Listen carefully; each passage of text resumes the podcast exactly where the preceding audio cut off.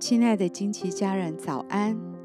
我是金梅姐，在一天的早晨为你祝福。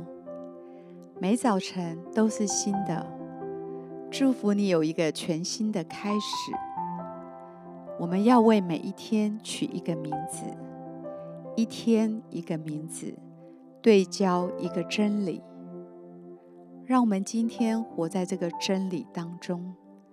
成为今天的祝福。我们为今天取名为“服侍自己”。提摩太后书二章一节：“我儿啊，你要在基督耶稣的恩典上刚强起来。”你是否常常忙于服侍别人，却忽略了好好照顾自己，以至于感到疲惫和心灵枯干？在服侍别人的同时，学习服侍自己是很重要的能力。那会使你的身心灵都得到很好的照顾和滋养，你才能长久的祝福周遭你所爱的人。一个人若学不会服侍自己，就无法活出刚强的生命，来完成神给你的终极命定。